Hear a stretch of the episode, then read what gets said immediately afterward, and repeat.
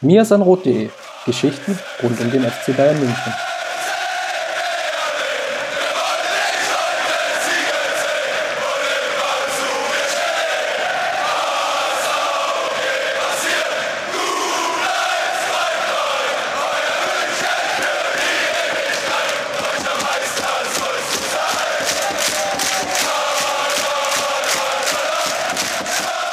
Herzlich willkommen bei Mirsanrot Podcast, Episode Nummer 103.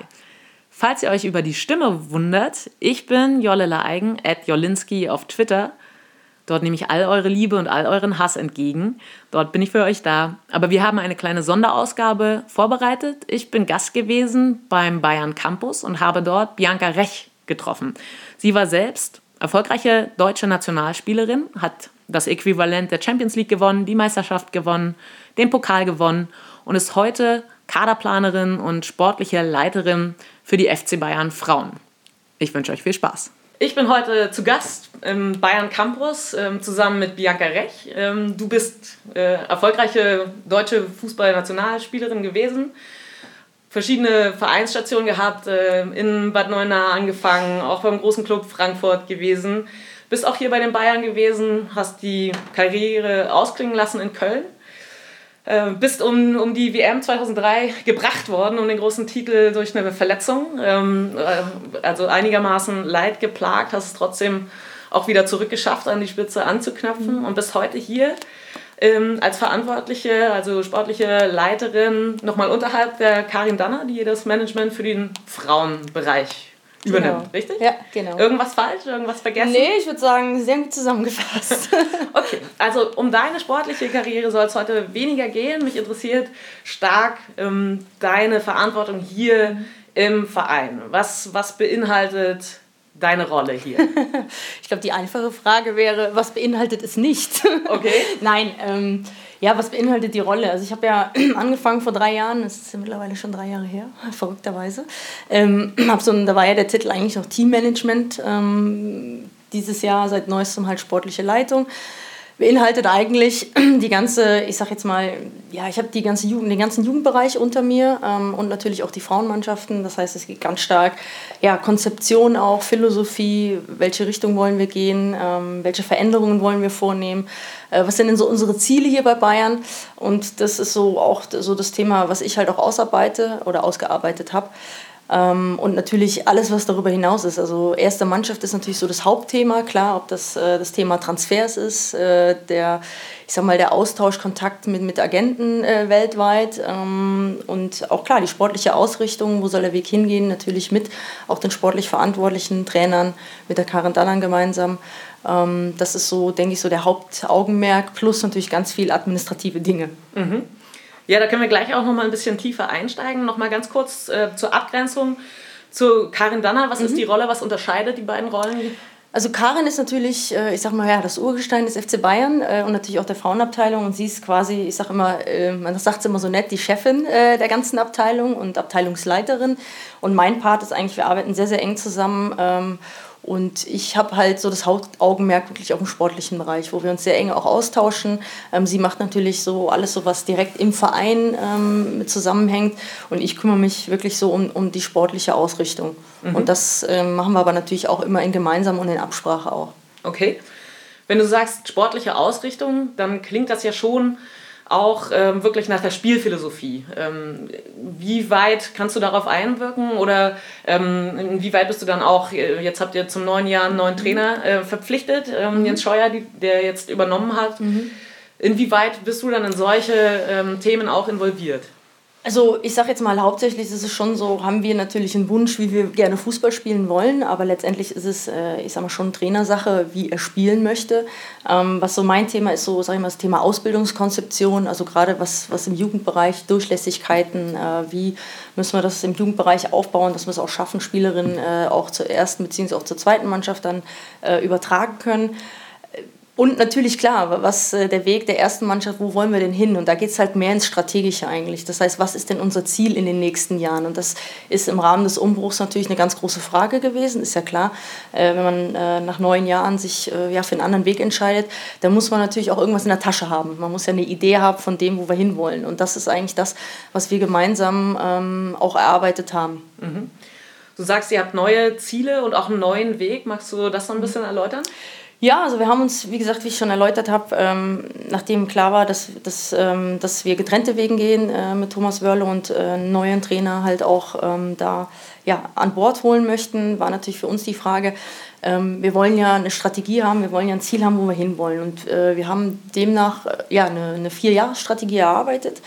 Ähm, und der Weg soll natürlich ganz klar nach oben gehen. Also eins Ziel ist natürlich, irgendwann zu sagen, wir wollen die Wolfsburger da oben auch natürlich ablösen, ist ja klar. Das soll ja auch unser Ziel sein, äh, mittelfristig und ähm, natürlich auch in Europa vielleicht dann auch mal wirklich diesen, ja, diesen ersehnten ja, Champions League-Titel vielleicht auch irgendwann mal zu erreichen. Ähm, wir haben ein paar Ziele für uns, äh, ich sag mal, formuliert, was wir dafür brauchen. Und das ist eigentlich recht spannend. Gibt es da Einzelheiten, die du verraten kannst, was ihr euch an Schritten äh, überlegt habt? Ja, ich sag mal, so eine Strategie beinhaltet ja nicht nur zu sagen, oh ja, wir wollen äh, alle besten Spielerinnen kaufen. Äh, das wäre ein bisschen einfach zu sagen, vor, allem, zu sagen, äh, vor allen Dingen auf, ja, bei dem Markt, der gerade herrscht, ähm, muss man einfach ganz klar sagen, der spielt verrückt, der spielt genauso verrückt wie bei den Männern mittlerweile und dementsprechend muss man auch andere Möglichkeiten und Wege finden. Das ist unter anderem natürlich auch Spielerinnen auszubilden, ist auch sicherlich eines der großen Ziele, die wir haben sprich die Akademie, die Ausbildung innerhalb des Vereins, die Durchlässigkeit von der Jugend hoch in die zweite und in die erste Mannschaft. Ich glaube, ähm, wir haben das in den letzten zwei, drei Jahren auch, glaube ich, ganz gut hinbekommen, ähm, dass wir gesagt haben, junge Spielerinnen, die eigentlich noch U17 spielen können, sollen bei uns schon zweite Mannschaft spielen, damit sie sich einfach viel schneller auch an die physischen und psychischen Voraussetzungen ähm, gewöhnen können. Und natürlich jetzt mit der Durchlässigkeit zu sagen, jetzt haben wir, äh, damals war es Sidney Lohmann und Verena Wieder, jetzt ist es Gia Corley und Laura Dunhauser in der ersten Mannschaft. Und das soll das Ziel sein, dass man auch Spielerinnen ausbildet, ähm, dass man nicht immer nur hingehen muss und auf dem großen, weiten Markt Spielerinnen einkaufen muss. Das ist natürlich auch eins der großen Ziele. Wir haben, ich sag mal, eine sehr gute Qualität innerhalb der Mannschaft. Was der Unterschied, glaube ich, ist zu vielen anderen Mannschaften oder nicht zu vielen, sondern mit zu einigen groß, großen Teams ist, dass uns die Unterschiedsspielerin fehlt. Also im Vergleich jetzt mal Wolfsburg, so eine Pernille Harder, die läuft halt nicht zehnmal auf dem Markt rum. Das ist auch klar. Und ähm, das ist etwas, was auch eins natürlich der Ziele ist, dass man so die Vereinsattraktivität so hoch hält, dass wir genau solche Spielerinnen auch schaffen, in unseren jetzig bestehenden Kader einfach da noch mit reinzubekommen, um wirklich nochmal diesen kleinen Schritt, der uns vielleicht noch fehlt, dann ganz oben anzukommen. Mhm. Das ist so mal so. Da gibt es noch mehrere Ziele, ja. aber das ist so mal so ein ganz kurzer, äh, ich sag mal, Einblick in das. Okay. Ähm, wenn ich es richtig verstanden habe, habt ihr auch ähm, eigentlich zwei U17-Mannschaften mhm. gehabt? Wovon jetzt ähm, sozusagen eine äh, höherklassig schon spielt oder in einem höheren Jahrgang eigentlich. Genau, antritt. also die U17-1 ist eigentlich die Mannschaft, die ja äh, in der Junioren-Bundesliga spielt. Ähm, dann haben wir die U17-2, die in der Bayernliga spielt, wo aber, ich sag mal, klar, es ist eine U17-2, aber vom Altersbereich eigentlich viel jünger ist. Also die jüngste ist 14. Ähm, und die U20, ich sage zweite Mannschaft, U20, wie man es jetzt nimmt, wir, sind ja, wir haben ja nur die Erlaubnis, drei ältere Spielerinnen äh, am Wochenende einzusetzen als 20, äh, was ich aber persönlich gut finde. Und es hat uns damals auch den Ansporn gegeben zu sagen, wir müssen umdenken und wir wollen auch umdenken.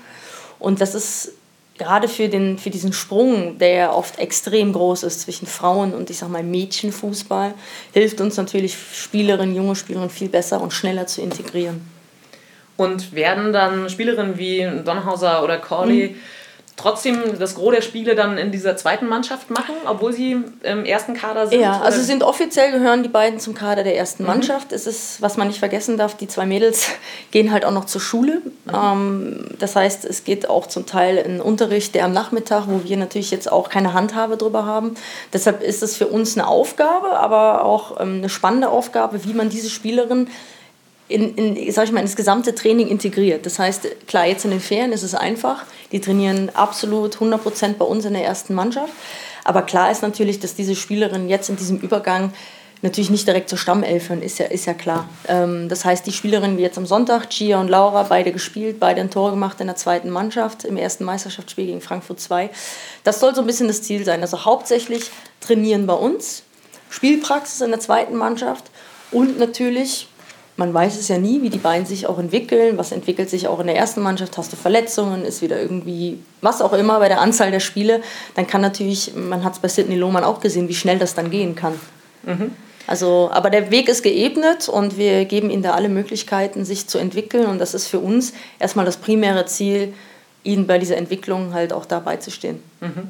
Kann das sein, dass die Aufgabe für diese jungen Spielerinnen, die so zwischen zwei Mannschaften pendeln, mhm. vielleicht sogar eine noch größere ist? Sie müssen sowohl im Profifußball ankommen, mhm. sie haben ihre eigene persönliche Entwicklung, sie haben die Schule und ähm, sie haben das Training in einem Umfeld, in dem sie dann nicht auf dem Platz sind. Das heißt also auch, mhm. selbst wenn die Spielphilosophie eine ähnliche ist, ja. dass dann eben trotzdem die Automatismen ja nicht so äh, einstudiert werden. Klar, können. wenn du immer so ein bisschen zwischen den Mannschaften mhm. hängst, ist natürlich nicht immer einfach, das weiß man auch. Ähm, wir sind aber da wirklich, äh, ich sag mal, sehr, sehr gut abgestimmt, auch mit der, mit der Nathalie Bischof, der Trainerin der zweiten Mannschaft. Aber es ist eine mega Herausforderung für die jungen Mädels. Ich sage immer, ich muss da manchmal wirklich meinen Hut ziehen, wie die Schule, dann viele von denen quasi das erste Mal auch allein alleine wohnen in München, ähm, dann halt klar, die Trainingseinheiten, dann zwischendurch noch lernen und dann haben wir noch nicht von den ganzen Abstellungen im, Nationalmannschaftsbereich gesprochen.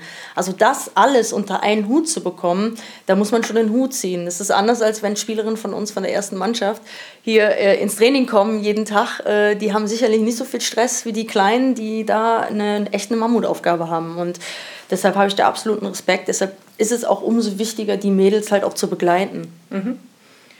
Du hast gesagt, dass äh, es schon ein großes Ziel ist, Wolfsburg langfristig oder mittelfristig auch vom Thron zu stoßen. Es muss mhm. ja auf jeden Fall der Anspruch sein, auch wenn Klar. das keine einfache Aufgabe ist, einer der Top-Clubs in Europa. Auch ja. wenn sie jetzt ähm, auch ein bisschen strugglen mussten in der letzten Zeit. Jetzt äh, sind aber eben auch viele Top-Spielerinnen von Bayern gegangen, also mhm. schon ein Schlag ins Kontor. Ähm, Sarah Debritz, mhm. äh, äh, dann mit Fridolina Rolfe, eine, die auch noch genau rüberwechselt.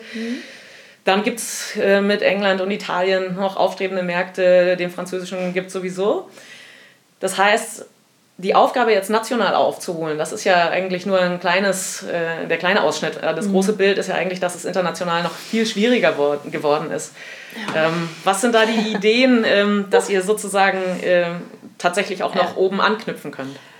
Großes Thema, also ganz großes Thema, was auch, glaube ich, nicht ganz einfach ist. Also ich glaube, das muss man auch so ein bisschen aufteilen. Also erstmal ist natürlich, ähm, national ist es natürlich, äh, da geht es halt darum, wie kann die Liga so attraktiv sein für auch ausländische Spielerinnen natürlich ähm, auch in die deutsche Liga wechseln zu, ähm, zu wollen. Daran ist meiner Meinung nach natürlich auch viel daran geknüpft, was macht die Nationalmannschaft. Wie erfolgreich sind wir auf Nationalmannschaftsebene. Wenn man jetzt mal ein bisschen zurückschaut, haben wir da sicherlich im Moment ein bisschen Nachholbedarf. Äh, das ist sicherlich eine Schwierigkeit. Die andere Schwierigkeit äh, ist natürlich, ähm, wie du es gerade angesprochen hast, die Teams, die jetzt da, ich sag mal, in den Markt stoßen. Also da reden wir jetzt von Real Madrid, die nächstes Jahr und jetzt ja schon, wenn man die, ich sag mal, Signings sich mal anschaut, ähm, äh, Manchester United und und und, die italienische Liga, die selbst mit, ich sag mal, auch interessanten Vereinen um die Ecke kommt. Ähm, das ist extrem schwierig, aber nicht nur für uns. Ähm, die Birgit Bauer hat es, glaube ich, auch gut gesagt. In einem letzten Interview habe ich es gelesen. Es äh, betrifft nicht nur Wolfsburg oder uns als Topmannschaft, sondern es betrifft auch die kleineren Mannschaften.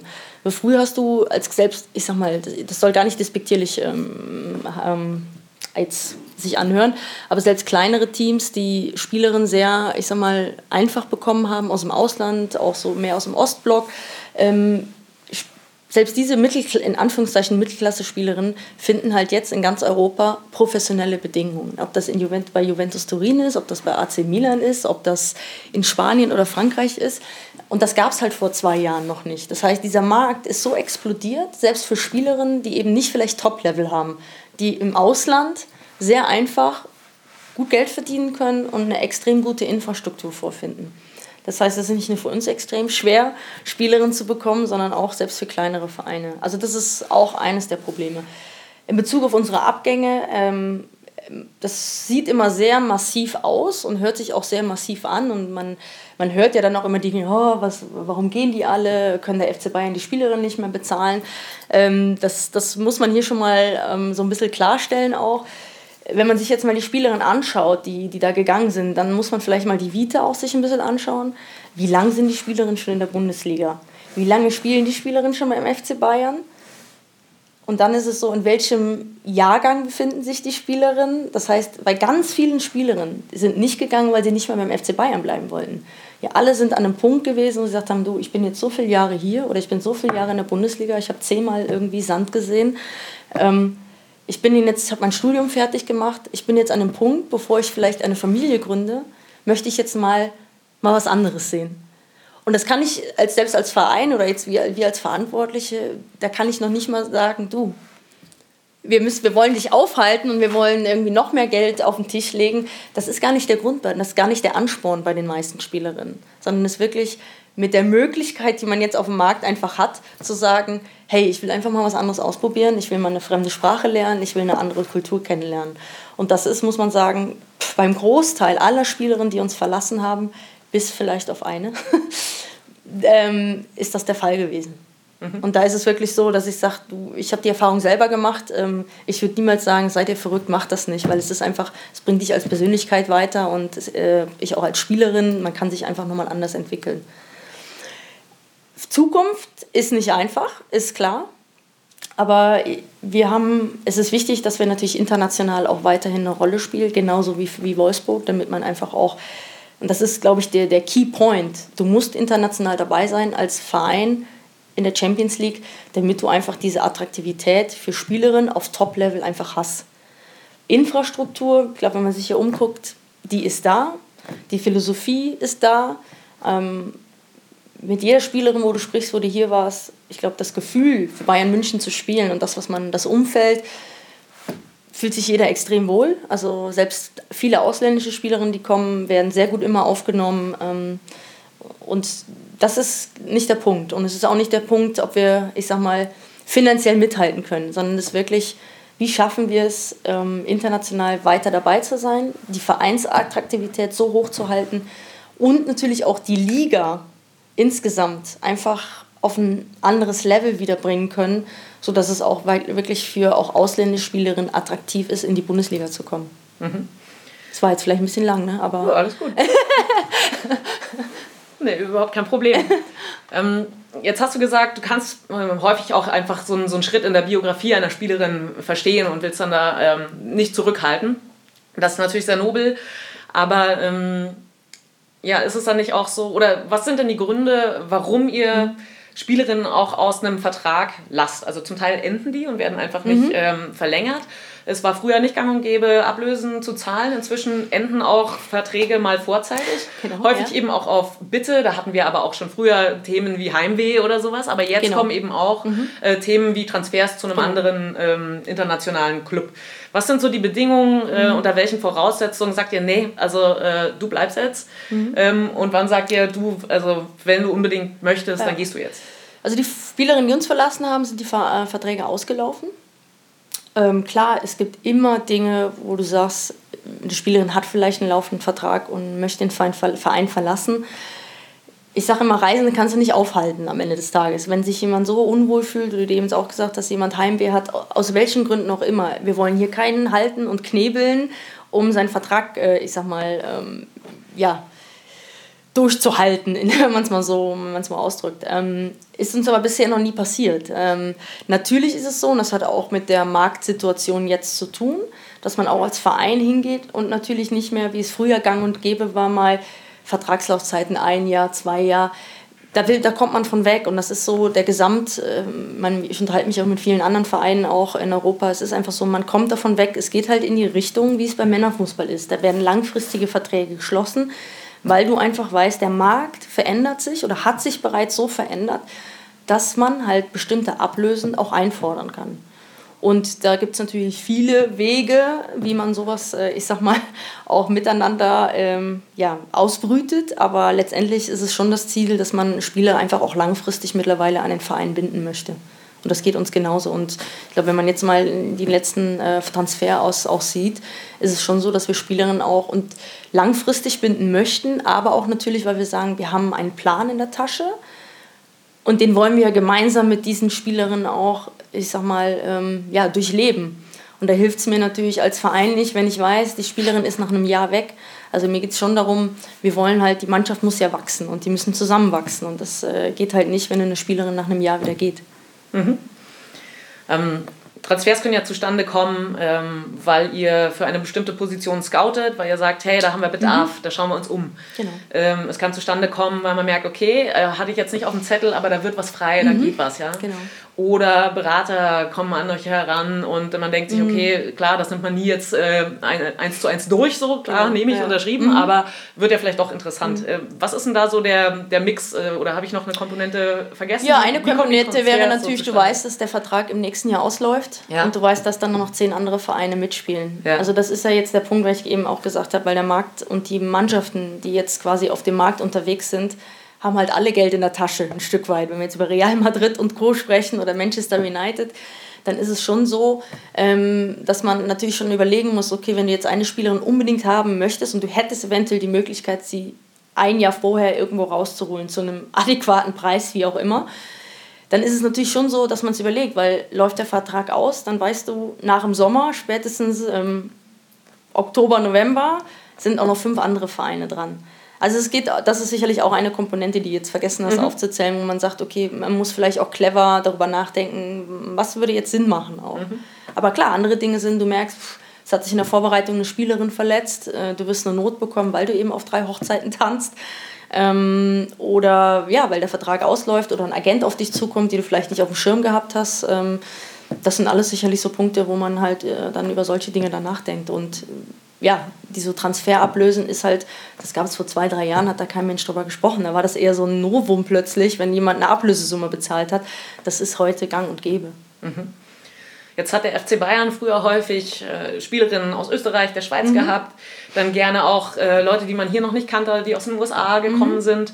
Ähm, da hat sich der Mix so ein bisschen verändert. Jetzt sind eben auch schon gestandene Nationalspielerinnen, äh, ähm, mhm. deutsche Nationalspielerinnen ja. ähm, zum Club gekommen.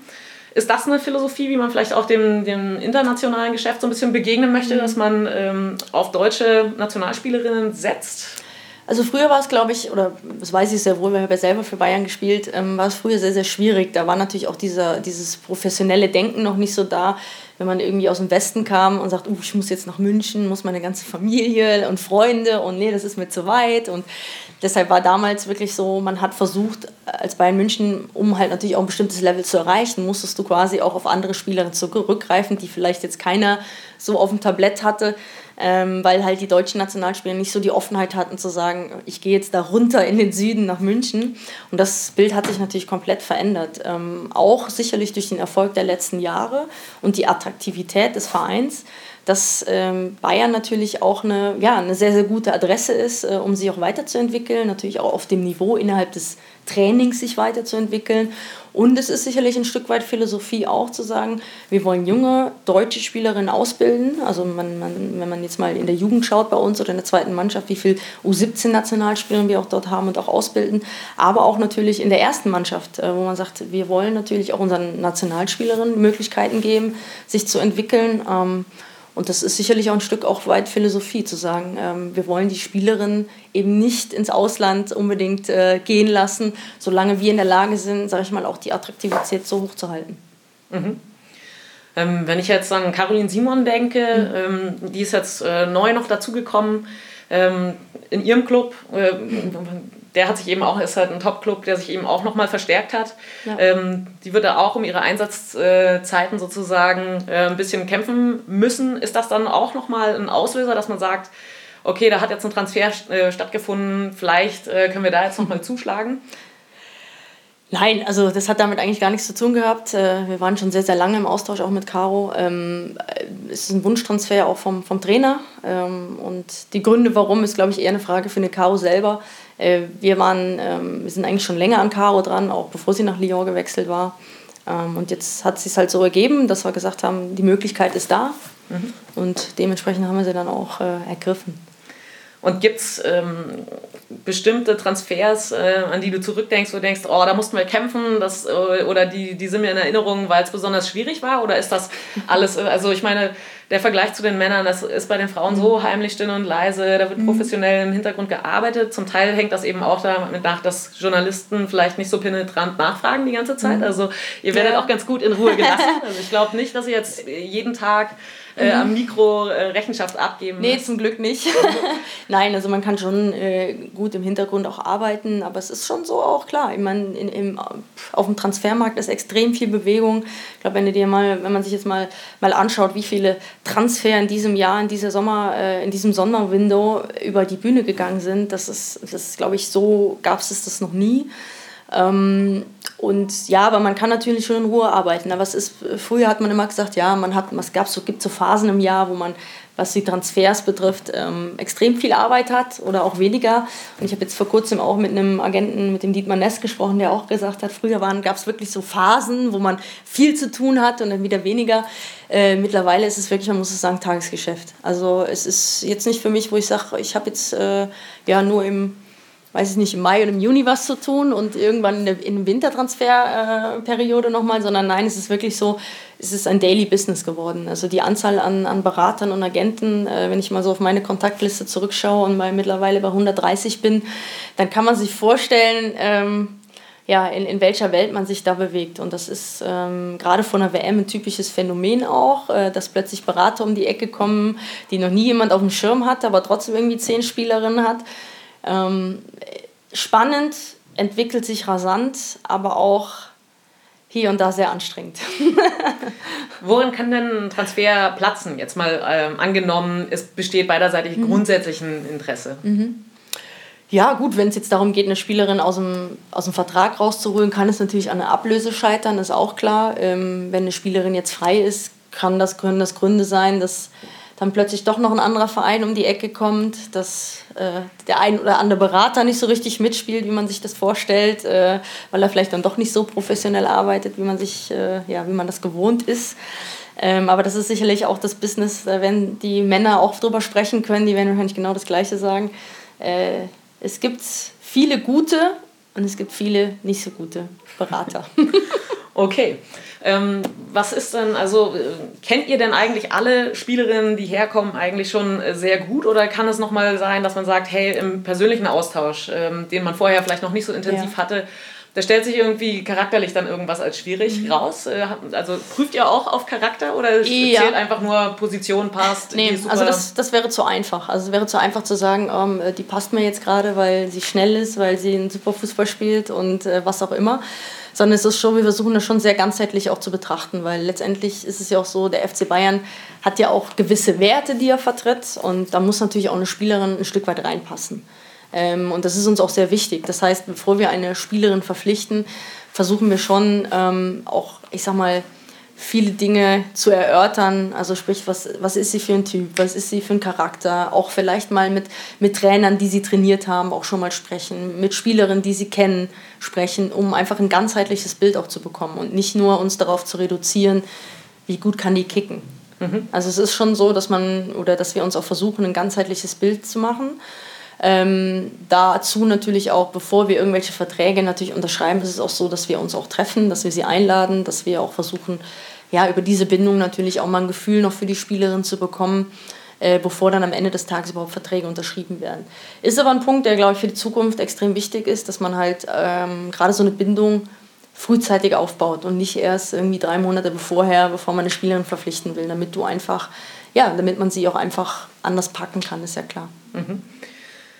Habt ihr denn Ligen, die man jetzt nicht so tagtäglich verfolgen kann? Das ist ja nicht mal bei der Deutschen äh, der Fall, aber ähm, es gibt ja sicherlich auch noch ein paar exotischere Ligen. Mhm. Habt ihr da irgendeine Form von, von Scouting äh, mhm. am Start oder sagt ihr einfach nur in dem Moment, wo, mhm. wo es einen Bedarf gibt, dann schauen wir uns um?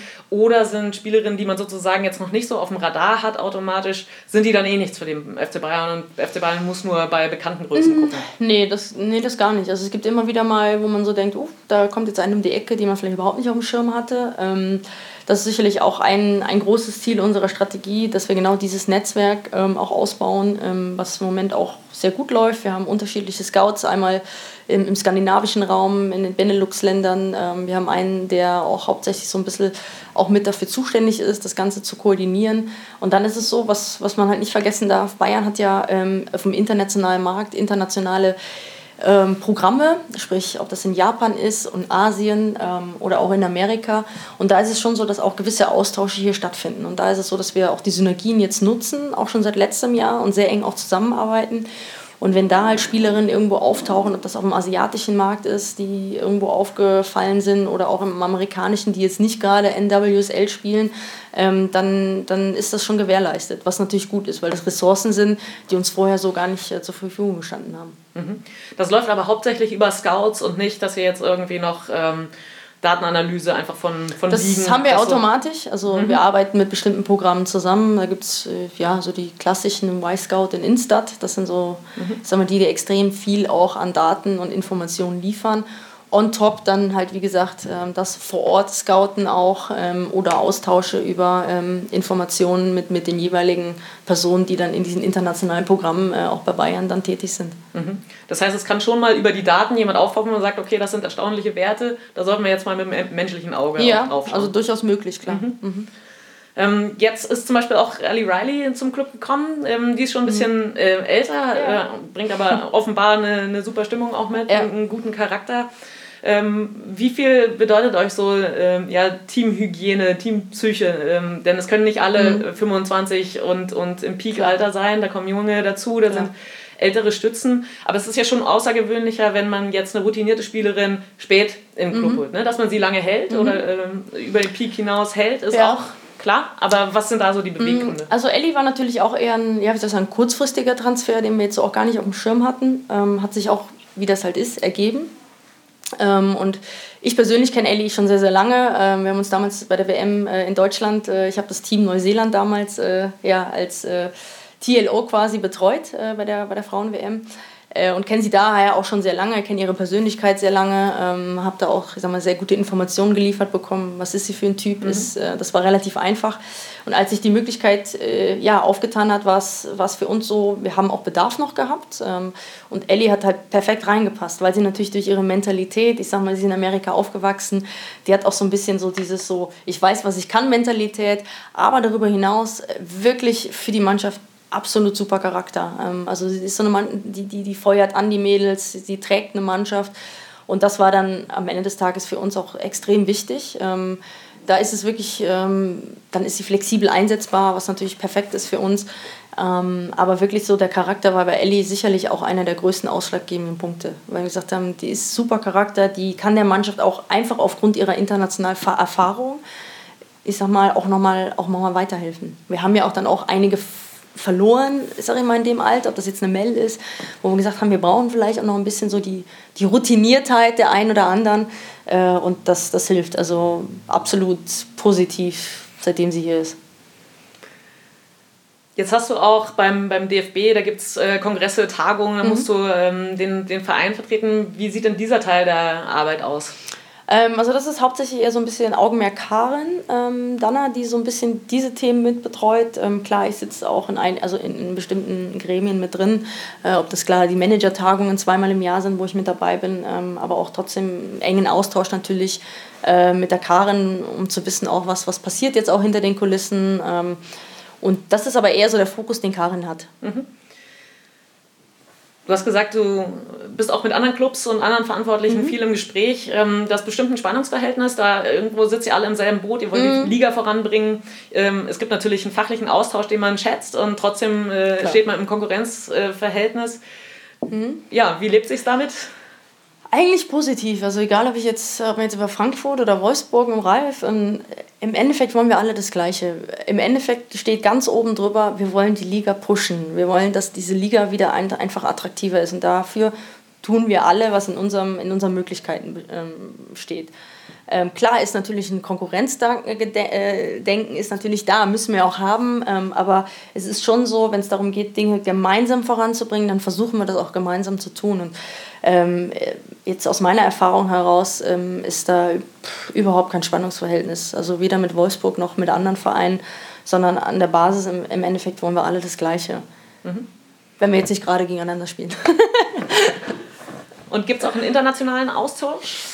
Ja, absolut. Also wir haben ja durch die Champions League-Auslosung natürlich sowieso immer, äh, ich sag mal, bestimmte Austausche, aber es gibt Vereine, ähm, mit denen wir eigentlich einen auch sehr engen Austausch pflegen. Also das ist jetzt mit Paris, mit Bruno Chirou, den ich persönlich auch sehr, sehr gut kenne, äh, wo wir jetzt wieder aktuell in Toulouse ja auch waren. Ähm, wo natürlich auch Chelsea dabei war mit Paul Green. Ähm, das, das sind schon auch so Möglichkeiten, wo du natürlich auch sehr, sehr gut austauschen kannst. Und da jetzt mit Bruno Schiro zum, auch ein sehr guter Austausch und auch äh, privater Natur herrscht, ist das, ist das perfekt. Also, und wir wollen am Ende des Tages alle das Gleiche. Und wir haben jetzt auch zusammengesessen äh, mit Bruno und Paris und haben auch gesagt, auch ihm geht es nicht, klar haben wir alle ein Konkurrenzdenken, aber es ist uns schon so, dass wir gesagt haben, wir wollen doch alle den Frauenfußball irgendwie gemeinsam voranbringen. Und darum geht es am Ende des Tages ja auch. Und, äh, und das ist eigentlich äh, sehr, sehr positiv. Und auch mit Chelsea den Austausch, den wir hatten. Und ähm, ja, mit vielen Vereinen enger Austausch und ähm, was auch gut ist. Mhm. Aber natürlich, klar, am Ende des Tages ist es immer so ein bisschen,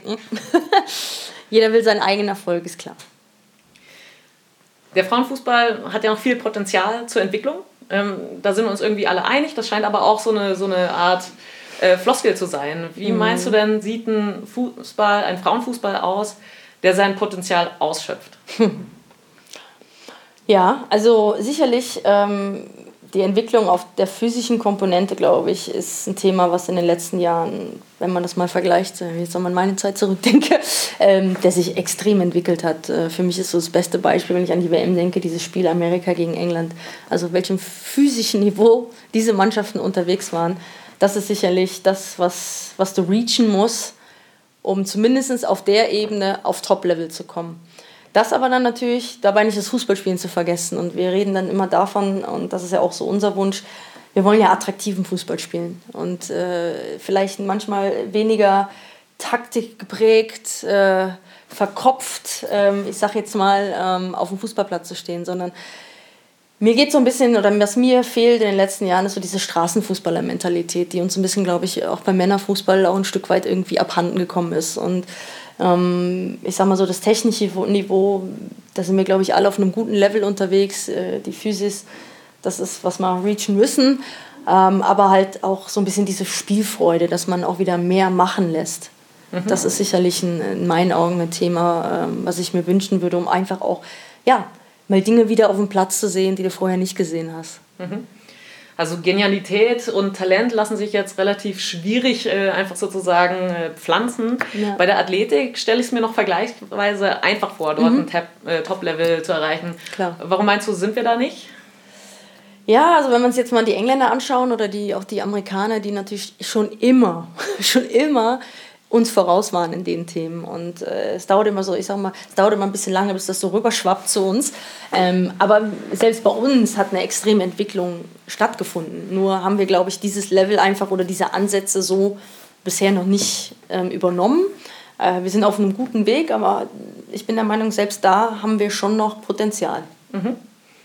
Und wenn du jetzt vom Sportlichen mal abgehst und mhm. sagst, ähm, Frauenfußball äh, im Marketing, in der Gesellschaft, mhm. äh, wie es in den Medien vorkommt. Ähm, hast du da ein Wunschbild, wo, wo der Frauenfußball ankommen müsste, wenn, wenn du sagst, dann wäre ich zufrieden, dann wäre ich wirklich stolz? Ja gut, ich sage jetzt mal, wenn man so manchmal so die The oder die, die vergangenen äh, ja, Veranstaltungen, das ist jetzt vielleicht ein bisschen blöd gesagt, aber was wir so erlebt haben mit den vollen Stadien, äh, ob das in Spanien war oder jetzt auch bei der WM, so diese, diese Euphorie, äh, dass man irgendwie vom Fernseher sitzen, sich irgendwie alle Spiele angucken kann, plötzlich Leute mit dir über Frauenfußball sprechen, ähm, wo du vorher überhaupt nicht drüber nachgedacht hast. Also dieses, dieses Ankommen in der Normalität, dass man, es ist immer schwer gegen diesen Männerfußball, der ist so dominant, ähm, aber dass man einfach eben sagt, hey, ich akzeptiere es, wie es ist, der Frauenfußball ist ein bisschen anders, aber am Ende des Tages reden wir über Fußball, egal ob das Männer oder Frauen sind.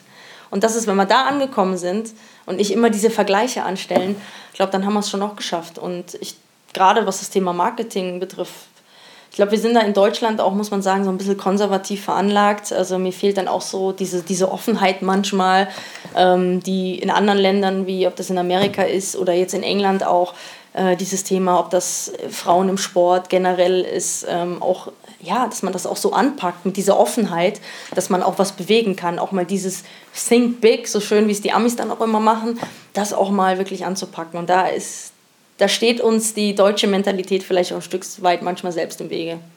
Okay. Ähm, jetzt hat eine Spielerin wie Ellie Riley ihren eigenen Podcast. Ähm, ja. Also auf Social Media sind die Mädels sowieso mhm. unterwegs. Ähm, ja. Und das ist ja auch nützlich. Ne? Das ja, ist ja, nichts, klar. wo ihr denkt, wie kontrolliere ich das am mhm. besten, hoffe ich, sondern äh, dass ihr sagt, hey, äh, das sind ja auch Fürsprecherinnen. Ne? Mhm. Ne? Das sind ja äh, Marketingkräfte in eigener Sache. Mhm. Ähm, ist, äh, ist sowas wie ein, wie ein eigener Podcast, ist euch das dann auch recht und denkt, hey, das ist nochmal ein anderer Weg oder ja, natürlich. Denke, oh, das müssen wir uns aber erstmal kritisch anschauen oder so. Ja, das ist ja immer so, immer so, erstmal muss man mal gucken. Nein, aber das ist natürlich, das hilft natürlich. Das hilft gerade jetzt mit Ellie natürlich auch mit der englischen Sprache, äh, wo ich auch immer sage, ähm, die Engländer oder auch die Amis haben es natürlich viel einfacher durch die Sprache.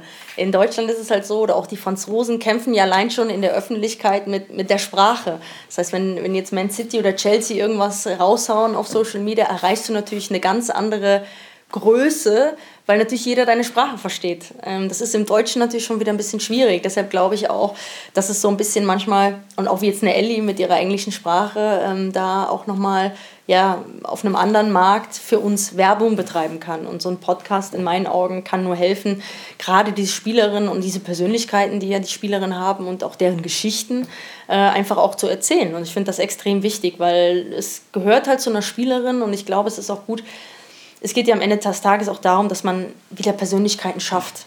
Wir haben zu wenig Persönlichkeiten auf dem Platz. Und äh, wenn man das mal vergleicht mit Jahren zuvor, und da kann man jetzt eine ganze Reihe von Spielerinnen aufzählen, es gibt vereinzelt Persönlichkeiten, ob das jetzt eine Poppy ist oder auch hier bei uns eine Melli, das sind Persönlichkeiten, aber es sind wenige. Und das braucht man wieder. Und wenn du das auch bekommst, dann kriegst du auch eine andere Mentalität natürlich auf dem Platz.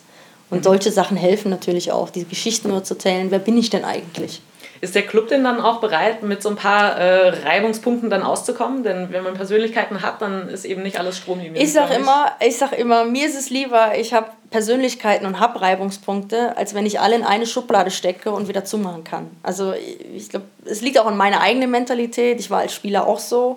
Äh, da geht es darum, auch mal meine Meinung sagen zu dürfen, auch mal vorzutreten, auch mal für die Mannschaft einzustehen äh, ohne Angst zu haben, was kommen könnte. Ähm, und halt auf dem Platz auch zu zeigen, wer bin ich denn überhaupt? Und äh, das, das fehlt uns. Das fehlt auch uns bei Bayern München. Und äh, deshalb ist es umso wichtiger, auch jetzt ein, so eine Ellie, die so einen Charakter hat. Und ähm, davon brauchen wir einfach mehr. Okay, dann habe ich noch äh, eine letzte Frage. Ähm, Gibt es einen Mythos beim Frauenfußball, mit dem du gerne aufräumen würdest? Also wo du denkst, da sind die Ansichten so krude oder diese Frage muss ich so oft beantworten oder das nervt mich, ich werde immer gefragt, was für ein Quatsch oder so.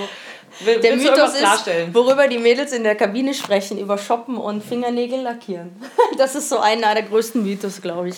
Also ich will nicht sagen, ähm, das ist nicht weit weg vom Männerfußball manchmal, was da vielleicht für Themen in der Kabine sind. Da sind die Frauen nicht ganz weit weg. Also wer immer den Mythos hat, die Mädels äh, reden über äh, Schuhe, Mode und äh, Fingerlackieren, der ist, glaube ich, weit weg vom Thema. okay, dann bin ich für meinen Teil alle Fragen losgeworden, Gut. die ich stellen wollte. Möchtest du noch irgendwas hinzufügen, irgendwas sagen? Nee, also ich glaube, ich, glaub, ich habe glaub jede Menge äh, Input, glaube ich, geben können. ja, ja, äh, ist so Dank. zumindest mein Gefühl.